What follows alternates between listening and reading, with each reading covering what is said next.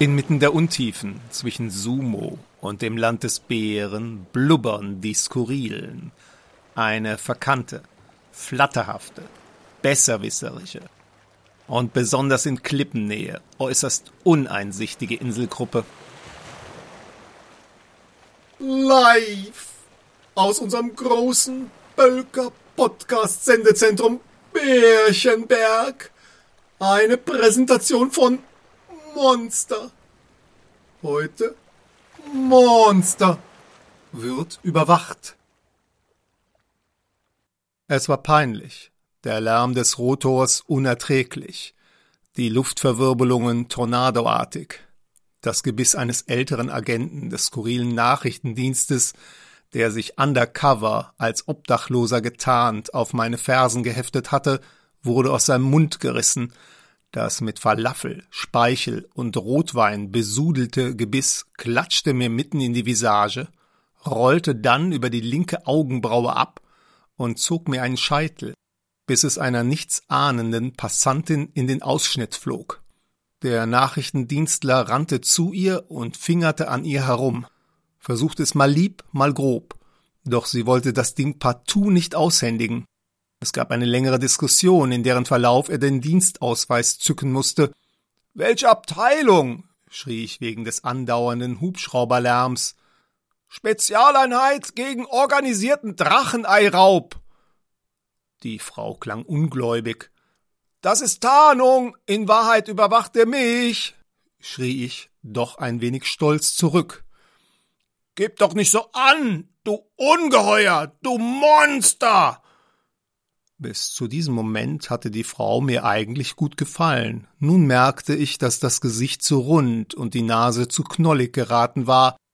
Wahrlich, die eben noch attraktiv erscheinende Frau metamorphte in eine Kreatur, wie man sie nur in Kuriositätenkabinetten oder auf vergilbten Landkarten bewundern konnte, wenn das Innere unerforschter Kontinente vom Kartographen mit absonderlichen Wesen bevölkert wurde, die Frau begann auf den Agenten einzuschlagen. Hallonke, Hallonke! Sie schien nicht sonderlich gebildet, vielleicht hatte sie auch nur einen Sprachfehler. Wenn ich nicht authentisch erzählen würde, hätte ich es zugunsten des schnelleren Flusses der Handlung korrigiert. Aber Sie sehen, ich will ein möglichst getreuliches Bild der Ereignisse zeichnen. Ihre grüne Damenhandtasche krachte auf den skurrilen Nachrichtendienstler nieder. Nicht so fest, der ist echt. Ich nahm das Fernglas, die beiden Agenten auf den hinteren Sitzen des Helis prosteten mir zu. Billigstreiswein aus Sumo, eine Marke, von der ich wusste, dass sie Opa Monster für einen Spottpreis importierte und noch ein wenig streckte. Mein Überwachungsteam war durch andauerndes Versagen verlottert. Tut was Vernünftiges! schrie ich nach oben. Der Lärm machte mich unhörbar. Ich kam mir wertlos vor. Seit mehr als zehn Monaten versuchte ich eine mafiöse Struktur aufzubauen, die den ganzen Landstrich zersetzte. Was nicht einfach ist, das ist kein Job von acht bis 16.30 Uhr, keine geregelten Pausen, kein bezahlter Urlaub, aber mir ging es darum, etwas zu schaffen, etwas, das bleibt. Und dann demütigte man mich so niederträchtig, ein Überwachungshubschrauber aus Museumsbeständen der Insel Schrull. Über Frankies und Alfs Köpfen kreisten stets neueste Modelle, flüsterleise und schick lackiert, mit motivierten Besatzungen. Dabei waren sie nur Kapos. Wirkte ich wirklich so kindisch? Herrje, ich war ein Monster und der Boss. Aber das war diesen Deppen da oben nicht klar. Eigentlich hätte ich für die Tarnung dankbar sein müssen. Überhaupt. Mafia und Schutzgelderpressung. Das war kein Job mehr wie früher. Es wurde immer schwerer, mit seiner eigenen Fäuste Arbeit etwas aufzubauen. Der Konzentrationsprozess, die vielen Discounter und Filialisten. Wenn Sie in eine Filiale gehen und bedrohlich gucken, wird einem vom Filialleiter bedeutet, fürs Bedrohen lassen gebe es ja die Zentrale, man habe keine Schutzgeldentscheidungskompetenz. Aber nehmen Sie doch etwas von den Skrylpapanas aus der Kiste die müssen wir heute eh aussortieren. Also fahre ich mit meinen Capos zur Zentrale des Discounters. Klar, Gerne, kommen Sie rein, Zigarchen. Hm, schön skurriles Schutzgelderpressungskonzept. Aber Sie verstehen, wir arbeiten nur noch mit Schutzgelderpressern zusammen, die national aufgestellt sind, besser sogar international. Sie wissen, die Globalisierung. Wenn Sie eine Schutzgelderpressungsorganisation haben, die alle unsere Filialen skurrilenweit bedrohen, äh, beschützen kann, können wir uns gerne weiter unterhalten. Es war deprimierend für einen mittelständischen Mafiosi. Ich fuhr raus zu meinem Bruder, der hatte es leichter, der spekulierte mit Klimazertifikaten. Steig bei mir ein, sagte er. Das Geschäft brummt. Ich überleg's mir. Gut, ich fahr raus Findlinge zusammenhauen. Ich fuhr mit. Mein Bruder zerhaute gern Findlinge. Es entspannt und ist eine flankierende Maßnahme fürs Klimazertifikat spekulieren. Die Einwohner der Skurrilen waren so einfältig, dass der ein oder andere immer noch glaubte, nicht jede Klimaschwankung sei menschengemacht.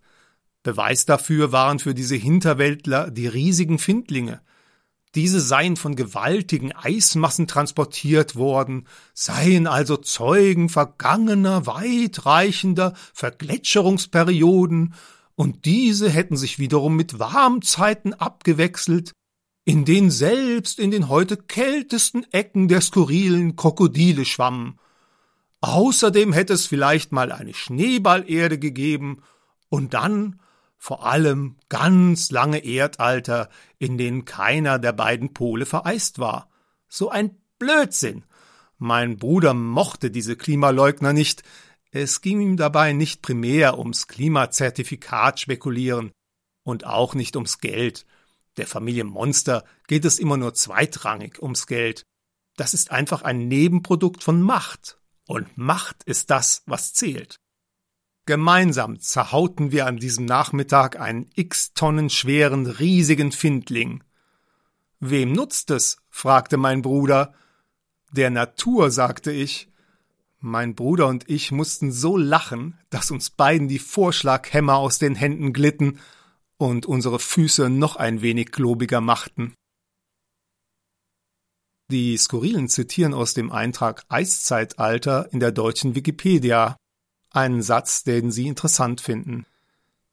Die Erde ist, betrachtet man ihre gesamte Geschichte, ein weitgehend eisfreier Planet, auf dem es jedoch in Abständen Kältephasen gab.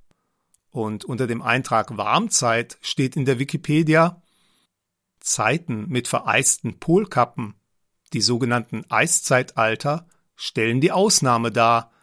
Die aktuelle erdgeschichtliche Periode, das Quartär, ist ein solches Eiszeitalter.